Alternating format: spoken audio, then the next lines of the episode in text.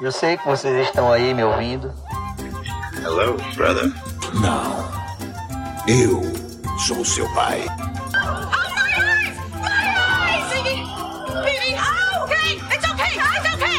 Trust no one, Mr. Mulder.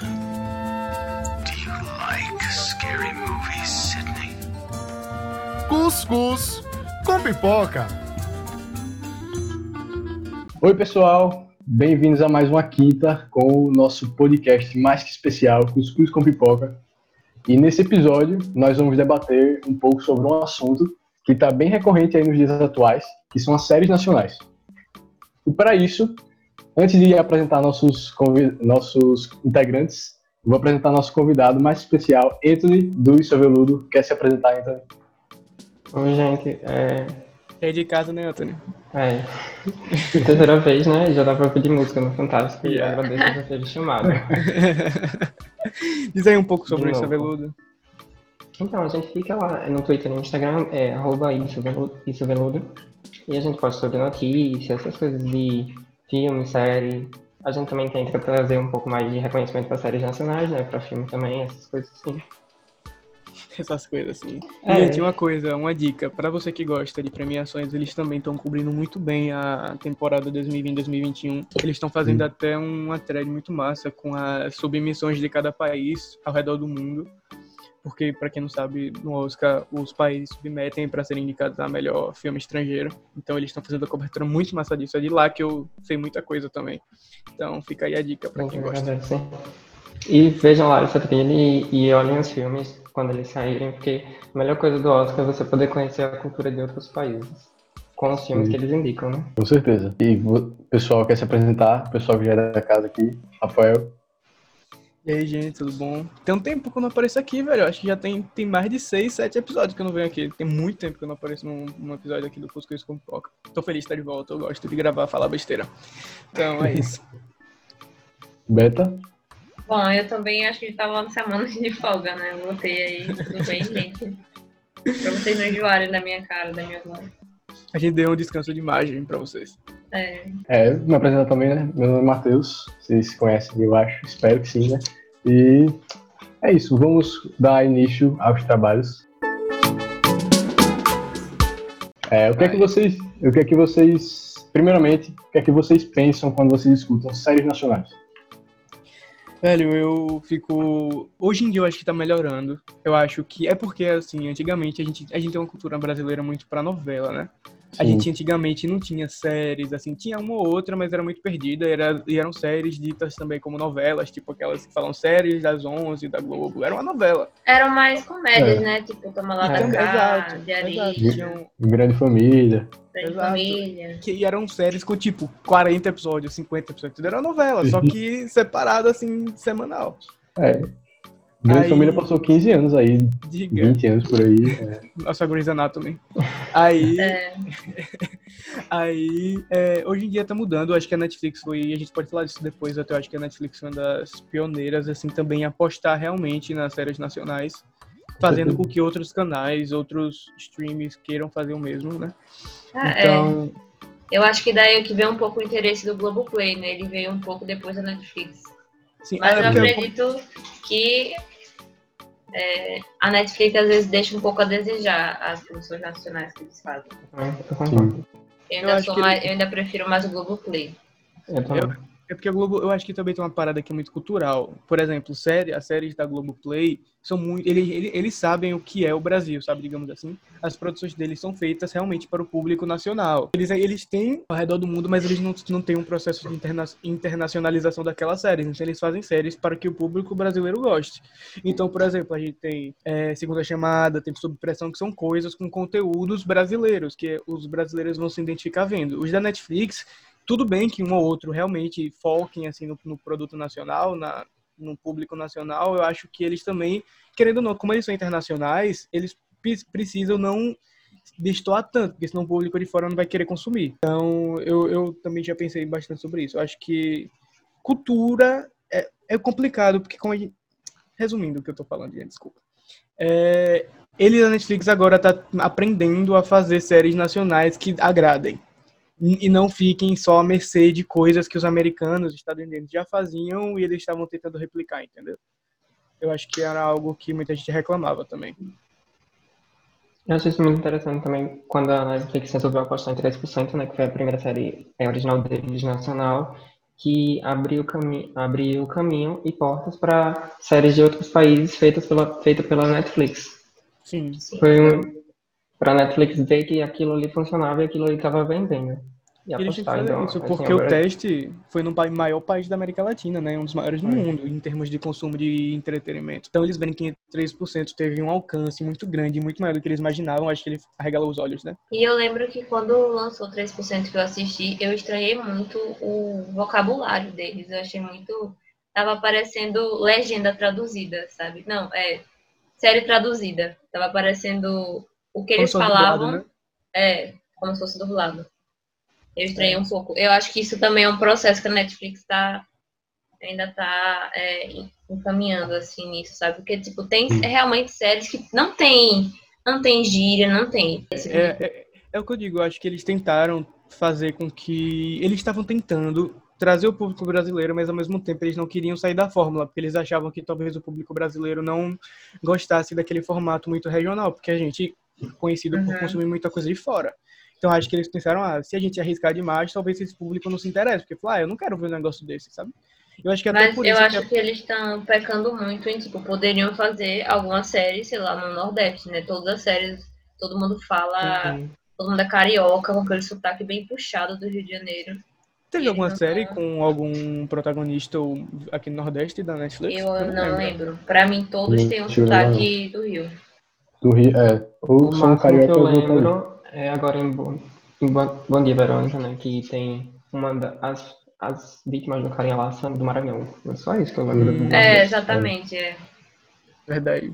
Porque, é, por exemplo, uma série que eu senti que teve um apelo muito grande, assim, cultural, porque, claro que vai ser uma cultura do Sudeste, só que foi uma cultura diferente de São Paulo e Rio de Janeiro, foi Boca a Boca, que trouxe um pouco daquela cultura do Do interior interior. de Minas Gerais, entendeu? Foi algo que realmente é interiorzão. Tinham, tinham conversas, tinham, tinha conversa sobre cultura, como eles pensam no mundo, como uma pessoa de interior de Minas Gerais pensa, não como uma pessoa que mora no interior de Minas Gerais que é de São Paulo, entendeu? Exatamente. Então, é, eu acho que a gente, eles ainda estão nesse processo de arriscar, porque a gente sabe como a gente sofre preconceito, mesmo que seja enrostido por ser Nordeste. Então, imagine você fazer um- uma série que a- quer que It quer que faça muito sucesso e colocar só protagonistas nordestinos. Eu acho que na cabeça deles isso faz sentido, pra gente não faz, porque eu acho uma sacanagem a gente ainda ter que sofrer com isso em pleno 2020, mas é, E, cara, acho- é uma coisa que os gringos que assistirem nem vão notar quem é Nordeste e quem não é. É português, nem eles não sabem. o que é português. É. Isso aí é a galera do Sudeste mesmo. E o, que, o chato é que fica muito preso os atores da Netflix, grande parte, são os que vieram da Globo, né? Que são todos do Sudeste. E Exato. acho que herda um pouco a cultura de novela, de mesmo se você for fazer uma novela em Salvador, você coloca a atriz do Rio pra fazer um sotaque tosco, pra tentar imitar, né? O nordestino. Então, É verdade. acho que a Netflix tá, tá vacilando muito nisso. Saindo um pouco desse eixo de tipo é, de produção, vou mais para uma pegada mais pessoal de vocês mesmo, que é quando eu falo de séries nacionais, quais são suas séries nacionais favoritas e destaquem os principais motivos pelos quais elas são suas favoritas. Acho que, assim, pensando rápido, assim, eu lembro de Segunda Chamada, que é a Eu amo. da Globoplay, né? Que é Perfeito. uma das minhas favoritas, não só brasileira, mas de todas as séries que eu já assisti, porque eu acho ela muito verdadeira, muito autêntica e muito necessária também por mostrar o descaso com a educação pública, em especial o EJA, né, que é para a noite para maiores, e também pela diversidade no elenco, porque a escola, se eu não me engano, é numa favela e tem personagens de todos os tipos, desde imigrantes venezuelanos a pessoas trans, é, travestis, transexuais. Então eu acho muito, muito importante que tu deve ver e veja. É, Eu acho que o legal é porque para mim as melhores séries da nacionais são as séries que realmente re- retratam a nossa realidade. né? As mazelas, por exemplo, Sob Pressão, que você vê, é espetacular você é, entrar no dia a dia de um hospital público, a Bom Dia Verônica, que é a mais recente também, que retrata o feminicídio, é, o preconceito da poli na polícia com a mulher. Eu acho muito interessante porque a maioria das séries brasileiras que tem esse nível de produção alto, elas conseguem justamente ir nesse ponto, sabe? E aí eu acho muito importante essa, essa conversa aí com as, a nossa realidade. Eu acho que é por isso que eu falei aquilo de, de essas séries, as melhores, serem justamente aquelas que retratam muito bem o que está acontecendo na gente, porque eu acho que a gente se apega àquilo, sabe? Eu acho que apesar de ter uma coisa ou outra que você não goste, possa vir não gostar no roteiro ou o que é que seja, só que você já tá tão apegado pela situação e pelos personagens que meio que não importa tanto mais, sabe? Você É, já tá pela imerso. importância, né, da série. Aham. Continuando nessa linha de de séries que abordam problemas sociais, eu também, uma, coisa, uma série que eu gosto muito também, que eu gostei, foi Aruana. Eu acho que é um assunto que a gente não tem tanto, a gente não discute, né? Coisas relacionadas a- ao meio ambiente. Então, eu gostei muito e eu achei realmente assim, um nível alto da série, gostei mesmo. E eh, continuando sobre essas séries é, que eu já tinha dito, também tem Irmandade, né? Que fala sobre a população carcerária, fala É. sobre o tráfico de drogas. Também é bem legal da Netflix. Os próprios carcereiros também. Sim, carcereiros, com certeza. Qual é aquela, o nome daquela que é num, num, numa plataforma de petróleo? Nossa, é, é alguma coisa Ilha a de Ferro. Ilha, Ilha de Ferro. é. É muito boa também, e a produção dela é gigante. Uma série que eu lembrei aqui não tem nada a ver com o assunto, não, é porque eu lembrei em termos de grandes produções. Foi quando saiu aquela série de zumbi da Netflix. Alex Zero. Como era o nome mesmo daquela série? É. Nossa, aquilo ali foi o Qual? Chernobyl. Qual? E Alex eu acho. é isso mesmo. Aí é, eu fui assistir, né? Assisti toda a série. inclusive. Ah, com Sabrina Sato, né? É. Gente, a participação de Sabrina Sato merecia um Oscar. Se você for olhar a premissa, e, a- e, tipo assim, se você for ver a produção, eu não, tô- não tô falando em termos de bom ou ruim, em termos de roteiro, não. Porque o roteiro é uma bosta, é uma bomba aquele roteiro da série. Mas, eu tô em termos de produção, você vê que teve um cuidado muito grande, tá ligado? Eles criaram uma casa de reality show, eles, eles retrataram. Tive, tinha cenas da fotografia, tinha umas cenas que eram muito bizarras, assim, que dava pra ver que era CGI puro, mas tinha outras que parecia que o Rio de Janeiro tava decaindo, entendeu? Tinha, tinha até umas piadinhas relacionadas à cultura brasileira, não cultura, cultura, mas tipo, coisas que a gente conhece. Por exemplo, tem uma cena que eles falam que ligar que os policiais falaram com um grande produtor de uma rede brasileira que era a maior do Brasil, ele tá falando de Roberto Marinho. Aí, aí, tipo, falando que eles tinham que eles tinham entrado em contato pra, tipo, é, em termos de corrupção mesmo, sabe? E eu acho que é, a série tinha, tinha muitas coisas que poderiam contribuir, fazer a galera gostar, só que aquele negócio, o roteiro era muito ruim. Se fosse um pouquinho mais caprichado, eu diria que poderia ser um hit que vai iria pra fora. Só que você começa a série já vendo que, né? Algum de vocês Eu acho assistiu? muito difícil alguma coisa com zumbi pra achar. Eu assisti o primeiro episódio, mas. Uma bomba. Dizem que, uma série porque- Kin- dizem que uma série Kindle da Netflix é muito boa, é de zumbi. Falam que é muito boa. Super Tem legal, um- né? Tem uma nessa pegada de, de terror, de reality show, que eu lembro que eu assisti em 2015, fiquei com muito medo da série, série muito boa. É Supermax, que é que os caras vão pro- Supermax. Eu, Eu- eu adorei aquela série. velho. Eu adorei também. Eu adorei. Eu, eu tinha morri de medo. medo, mas é muito, eu gostei demais. É, e eu Achei achei muito massa, porque na época eu já tava imerso nesse mundo das séries. E eu ficava, não, se esse negócio der certo, a Globo vai fazer muita série agora. Se esse negócio der certo, a Globo vai explodir nas séries, vai ser série toda semana. Vai virar certo. um... Não deu certo. Ficou muita série. E tipo, Ah, e eu tinha, um elenco, e tinha um elenco muito grande, tinha um elenco muito massa. Eu não lembro, mas a Marjorie tava nessa série? Eu tenho a impressão que ela tava. Eu acho que tava, Cleo. Pires estava. Cleo É, Pires. Cleo Pires, Marjorie. Tinha, uma- tinha um elenco grande, velho. E Tinha- eu lembro eu que achei. falavam até que era uma temporada à parte de American Horror Story, só que no Brasil. Porque eles pegavam muitas mitologias brasileiras, né, do folclore, Sim. pra colocar, e isso era muito massa. Então, era isso que eu ia falar é, sobre a questão de abordar temas do folclore brasileiro e também é, questão histórica. Muitas personalidades brasileiras mereciam uma minissérie ou então uma série mesmo para contar a história delas e chegar é, no conhecimento do público todo. Por exemplo, Carolina Maria de Jesus ela está sendo homenageada na segunda chamada, mas outras pessoas, personalidades baiana, nordestina também, é muito nordestina a gente tem e poderiam muito fácil ganhar uma minissérie na Netflix. Com certeza. Eles vão fazer uma de Ayrton Senna, se eu não me engano, né? Sim, sim.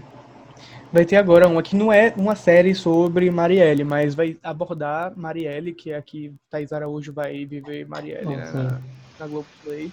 Eu, Eu, uma coisa que eu sempre fiquei com vontade foi ver uma série sobre o início da ditadura. Tipo, abordando como foi aquela parada de.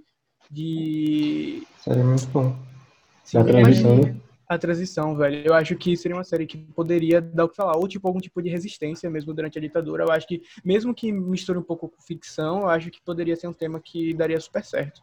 Não, e eu acho que chamaria muita atenção nos outros países. Teve uma cara na ditadura, era. Esqueci o nome agora, tô procurando, mas tinha uma que. Ah, eu sei qual era é, dos irmãos separados. É, Do pai, do, não, que o pai. Eu, eu sei qual é, eu vi. É da Globo, né? É da Globo, da Globo. É, eu vi essa também. Mas eu digo mesmo em séries que. Eu acho que quem tem potencial de fazer isso são os streamers. Em Globoplay, eu acho que hoje em dia ainda são séries que ficariam fechadas no mundinho Brasil, sabe assim? Porque eles não têm esse processo de internalização. Eu acho que se fosse uma série da HBO Max, quando chega aqui uma Netflix da vida, eu acho que poderia impulsionar muito mais pra fora. Eu acho que eu sinto É, falta. mas, ao mesmo tempo, eu acho que a Netflix ela não tem o preparo nem o conhecimento para fazer uma, uma série sobre a ditadura. É, Sim. teria que ter uma produção, teria que ser uma produção de algum estúdio brasileiro que venda É. a ideia pra É, Netflix. que a Netflix só, menos- né, bote... Só pra distribuir. Investir numa, ou investir numa consultoria pesada mesmo, pra tá lá, acompanhar a produção desde o começo. Sim, Só assim, pra sair, sair bom. sim, verdade. Mas vai ter uma sobre, eu não sei exatamente se vai ser exatamente uma, uma é ficção, obviamente, porque é sobre a mitologia folclórica. Só que tem pouco tempo até que saiu, que ter até Ah, aquele sim. ator, Marcos Pigossi, não é? Que ele ia estar também? Uhum. É cidade. Cidade alguma coisa. Cidade Perdida, alguma Hum. coisa assim. E, Que é é, alguma coisa assim. E tem outra atriz famosa também. Seria, seria sobre um do, no meio da Amazônia, se eu não me engano, teria uma cidade com essas mitologias folclóricas aqui no Brasil. E abordaria isso, uma parada dessa, assim. Eu acho que é muito massa, só que eu, eu não. Tipo, tem tanta pouca informação que a gente às vezes acha que essas ideias estão cada vez mais engavetadas, sabe? Ainda mais com a Netflix em crise. Não em crise porque ela não é pobre. Eu falo em crise porque hoje em dia as prioridades dela são outras, né? Mas, sei lá, eu, eu, acho que seria muito massa, até pra cativar o público brasileiro. Eu acho uma outra coisa, eu acho que a gente vai começar agora com as produções de terror, né? Suspense. Veio aí Bom Dia Verônica, Desalma, que Sim. acabou de lançar. Eu acho que se as pessoas é, derem audiência, né? Com certeza eles vão investir. Mas é uma coisa que a gente sente muita falta, né? Porque não tem muita Sim. série assim. Desalma foi até a série mais fora da caixinha que a Globo fez. Foi. Depois de Supermax. Nada. Porque Supermax ali foi uma bagaceira da, do Foi. Netflix. Mas é, Tem- eu acho que. Tem o der Escolhido também. Já ouviu falar do Escolhido? É da Netflix. É numa, numa comunidade isolada, tipo, da mata mesmo, que eles têm, levam, tentam levar a, a vacina do Zika vírus, só que a população ela rejeita porque tem um escolhido e tal. É uma, é uma trama bem messiânica, mas ela é Ah, tida. eu É da lembro Netflix. dessa. É boa? Rapaz, tá na segunda temporada. Eu não, eu não cheguei a assistir, mas eu. Tem duas temporadas? Tem duas temporadas. Vou dar uma olhada depois mais a fundo. Mas eu acho que essa aí é até promissora. Tem outra também que é meio assim, de sociedade distópica. É Onisciente, é da Netflix também, se não me engano, é dos mesmos Ah. criadores de 3%. Tem um drone, né, que fica olhando, é, vigiando as pessoas e aí ela quer descobrir quem matou o namorado dela, alguma coisa assim. Lembra aquele episódio de Black Mirror das abelhas? Sim. Alguém assistiu? Acho que tem crítica no Gente, não tem? Fui eu, pô. Foi você, não foi, Beta? Eu lembro disso, que alguém assistiu. Então, é porque assim, o que aconteceu comigo com Onisciente foi que 3% foi uma série que não me cativou, eu não gostei. E Onisciente é bem no mesmo estilo. E eu achei é interessante o é, A premissa pegada legal. Black Mirror, né?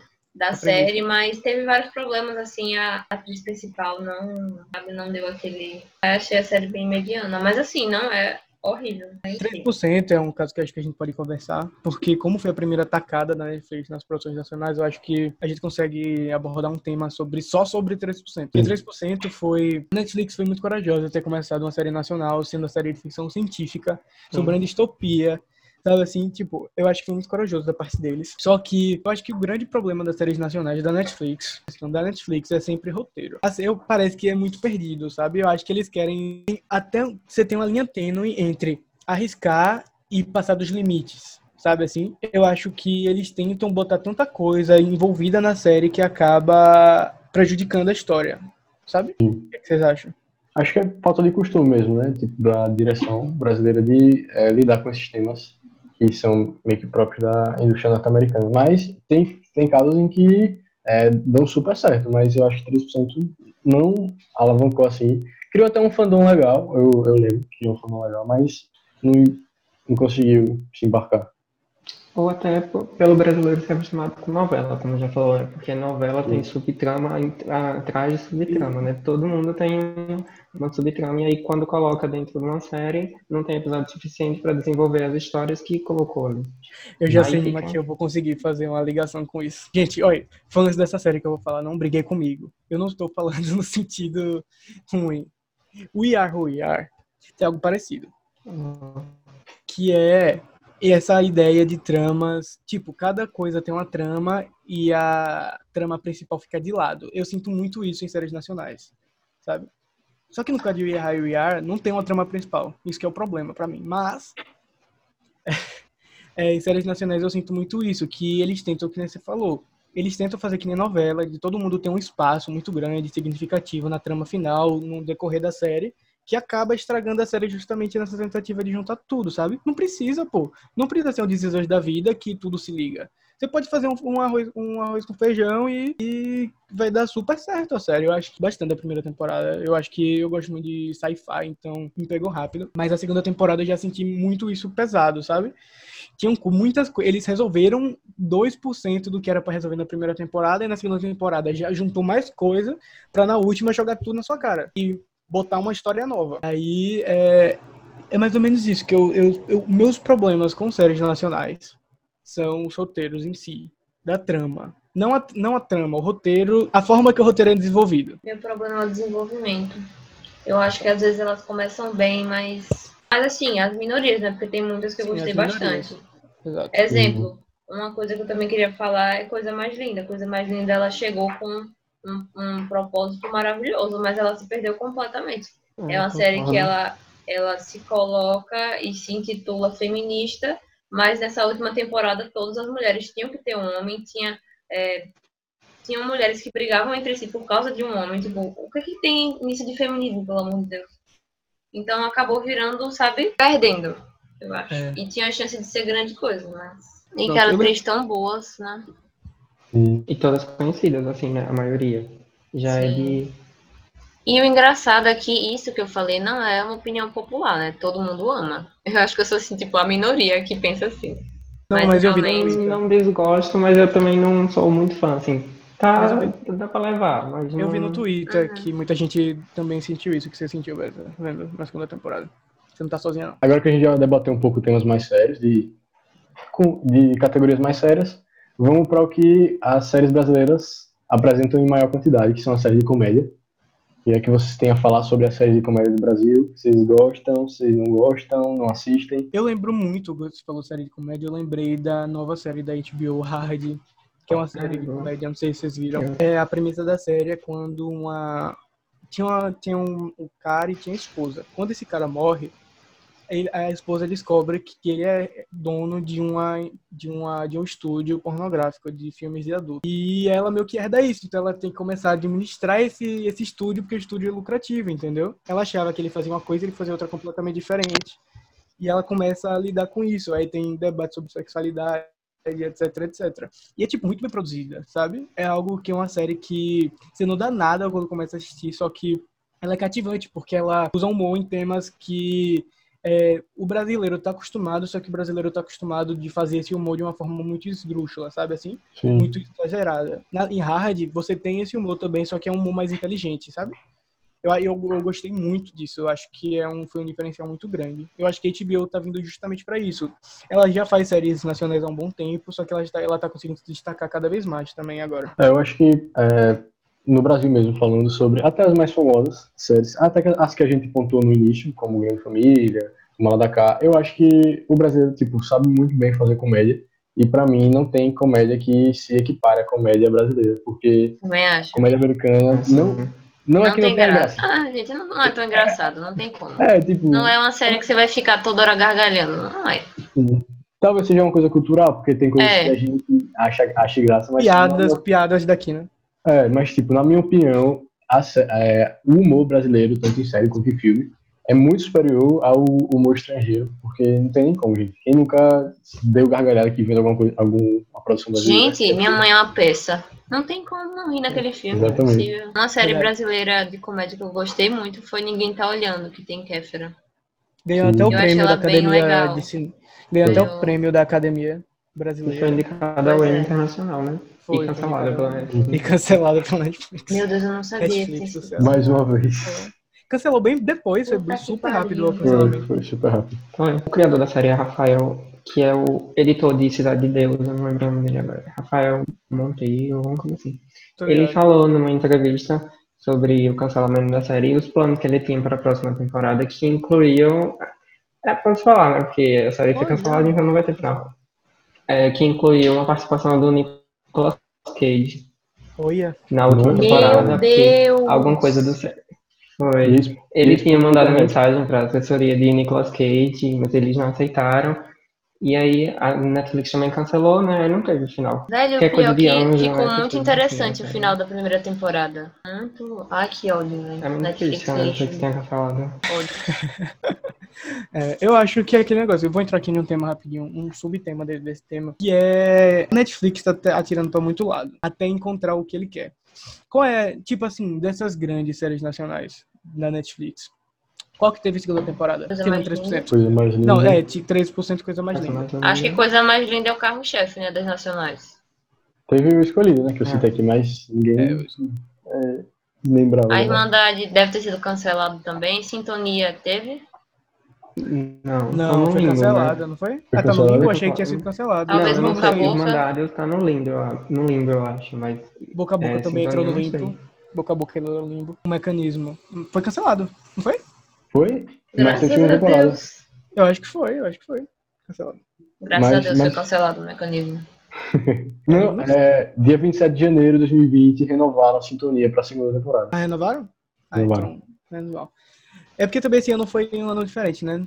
Eles tiveram É. que mudar muitos planos. Então a gente só vai conseguir saber muita coisa no que vem. E é aquele negócio, com a pandemia, muitas séries que iriam ser canceladas, ou iam ser renovadas, ou foram renovadas, foram desrenovadas, porque o custo ia ficar muito mais alto do que eles poderiam pagar, né? Alô, The Society. Ah. Essa site. É, mas o que que vocês têm pra falar sobre séries nacionais? O que, que vocês gostam? Assim, tipo, uma série nacional que vocês queriam ter gostado mais do que gostaram. Pensei aqui algo aleatório assim. 3%. É, também. é, também. Eu 3%. só assisti a primeira temporada porque não tive curiosidade de continuar. É. Não perderam nada. Porque a primeira temporada, pra mim, é melhor das que tiveram. Porque eu acho que Ah. também é até, é até a curiosidade. O que, Beto? Eu ia falar que tem uma série mais antiga que não é da época do Globoplay, que era na TV, que é Amor Te Amo, que chamam. Que é com Marina Rui Barbosa. Gente, eu amei aquela série. É uma- Tem uma pegada assim meio macabra, né? Noiva cadáver, etc. Eu gostei muito, eles podiam Eu ia fazer falar mais. dessa agora, velho. Eu, eu gostei bastante também. Eu sempre gostei dessas séries meio mais macabras assim, tipo, e as brasileiras eu acho que eu vi na época que foram essa e Supermax pra mim foram perfeitas, velho. Sim. Teve aquela, eu lembrei aqui daquela Samantha de Eu comédia. adorei, eu achei muito legal, Samantha. Foi, boa. foi cancelada também, não foi? Teve ainda Foi duas, foi temporadas. Teve, teve a segunda. É, Uma difícil série- a vida do brasileiro. Uma que eu vi aqui no Google agora, que a gente pode comentar, tá? porque é um, um tipo diferente, é Irmão do Jorel, né? Irmão de Jorel foi Sim. uma. Eu não, eu não acompanhei tanto, eu vi alguns episódios, mas eu não acompanhei tanto. Se algum de vocês acompanhou, você pode Eu falar. melhor. acompanhei, eu acompanhei. Eu vi Mas uma muito série que- Jojo. Tem um público muito grande, velho. Sim, sim, Sim, sim. ela é muito valorizada. É, o, é porque, tipo, o público das animações, eles estão crescendo bastante hoje em dia. né? Sim. E é por ser uma, uma eu animação do Cartoon, é tipo, deslanchou Irmão Jorel e é muito boa, a produção é impecável. Não, não tem- e realmente não tem o que falar de Irmão de Jorel. Eu acho que pra mim é o carro-chefe da animação brasileira, que é quesito desenho, seriado assim. E é, eu já me, já me disseram que acham muito melhor que muitas, muitas, muitas animações americanas. Bem melhor. Se fosse distribuído mundialmente, assim, velho, eu acho que seria uma grande série. Ah, eu acho que é, eu acho que deve passar no cartão de fora, só que deve ser muito pequeno, muito. Não deve ser uma coisa. Assim, eu tô gesticulando como se a galera Destaca fosse ver o que eu tô uhum. falando, entendeu? Como se É. o que eu tô. Não, não tô, gente, eu tava gesticulando aqui. Como se fosse muito maior do que é. Então, ou divu- precisaria de uma divulgação muito maior por ser uma série estrangeira, né? Então, E talvez ainda carregasse um pouco do preconceito que eles têm com produções de fora, né? exatamente. Isso. Tem outro também que é, que é desenho também, que é Historietas Assombradas para Crianças Mal Criadas, passando no Cartoon também. É um desenho, tipo, ele é nacional. Eu acho que ele é nacional, com certeza. E que ele é muito. Ele tem uma produção perfeita também. É, é mais um negócio meio mais punk, assim, tipo. é, é infantil, só que tem uma pegada mais tipo de terror, por assim dizer, como se fosse Leva Cadáver e tal. E é muito bom também, com tipo, mitologias como vampiros, lobisomens. E é uma série que eu gostava também muito de ver, que eu descobri um dia desse, eu acho que é nacional. Que é muito bom. Obrigado. Eu lembrei de um aqui, lembrei não, vi no Google aqui, um aqui é Chipados, que é uma com Tata Werneck e Eduardo Sterblit da Globoplay. Algum de vocês assistiu? Não, Não? mas já ouvi falar. Não, já ouvi eu- falar. Mas já ouvi falar. Eu ouvi Eu falar mal, na aqui. verdade. Você ouviu falar mal? Eu tava vendo aqui nas críticas. Eu tenho, críticas- assim, metade de vontade de assistir porque eu amo Tatá, mas eu não gosto Exato. do Stablet. É, eu tô a mesma coisa. Sim, Eu, eu, amo, eu gosto muito Tata. velho. Eu, eu, eu já vi, eu acho que umas duas vezes o programa dela inteiro, aquele de. Late show. Night, acho que já umas duas vezes, eu rio demais. Muito, é muito bom aquele programa, velho. Não Tem como. estreia essa semana, eu acho. Estreia essa semana? temporada. Se eu não me engano, é. Vai ser todo dia de novo? Não sei. Eu acho que Ah, primeiro. e gente, se liguem que agora você pode assistir o Multishow pelo Globoplay. Então, agora eu finalmente vou conseguir assistir Lady Night, né? Também. Mas precisa ser outro negócio, né? Tem outro pacote. Tipo o Amazon Prime? Não, é, são. tem- é, eu acho que você deve estar pagando, então, o maior, porque tem dois. Tem um que é só da Globo e um que é. Meu Deus, inventaram isso, foi. Eu, pelo que eu, eu. Tem vezes que eu tento, eu já tentei entrar no, no Multishow, porque tava passando uma coisa, no Sport TV, que tava passando o jogo que eu queria ver, e eu não consegui. Olha Depois dá uma olhada. Eles criaram esse negócio dos É, pacotes tem- de que aí você é. coloca o canal a cabo e o Globo Play. É tipo o que a, a Prime fez, né? Com o Stars Play e tal. Sim. Eu, uma coisa que eu quero falar aqui, gente, se algum de vocês souber como eu tenho uma conta de Stars Play a parte desse negócio, porque eu não sabia. Se algum souber como eu consigo colocar dentro do meu Prime Video, eu agradeço, tá? Tô postando aqui minha. Se você tem a Prime Video, você tem direito ao Stars Play? Não, você tem que pagar. Pagar mais. Ah, com extra. Uhum. E eu, tenho, eu tive sorte porque eu tenho Stars Play, porque eu ia cancelar o Stars Play e quando eu ia cancelar eles me deram uma promoção de um ano por R$ 2,99. Olha, foi, foi bom. É bom. Eu fiquei. Eu vi o banner de Normal People na Prime Video. Meu Deus, não é possível. É agora que eu vejo esse negócio. E a qualidade da, do Play é muito boa, velho. Muito, muito boa. boas. Então, gente, a gente vai ficando por aqui. Mas antes de acabar o episódio, vamos para as indicações.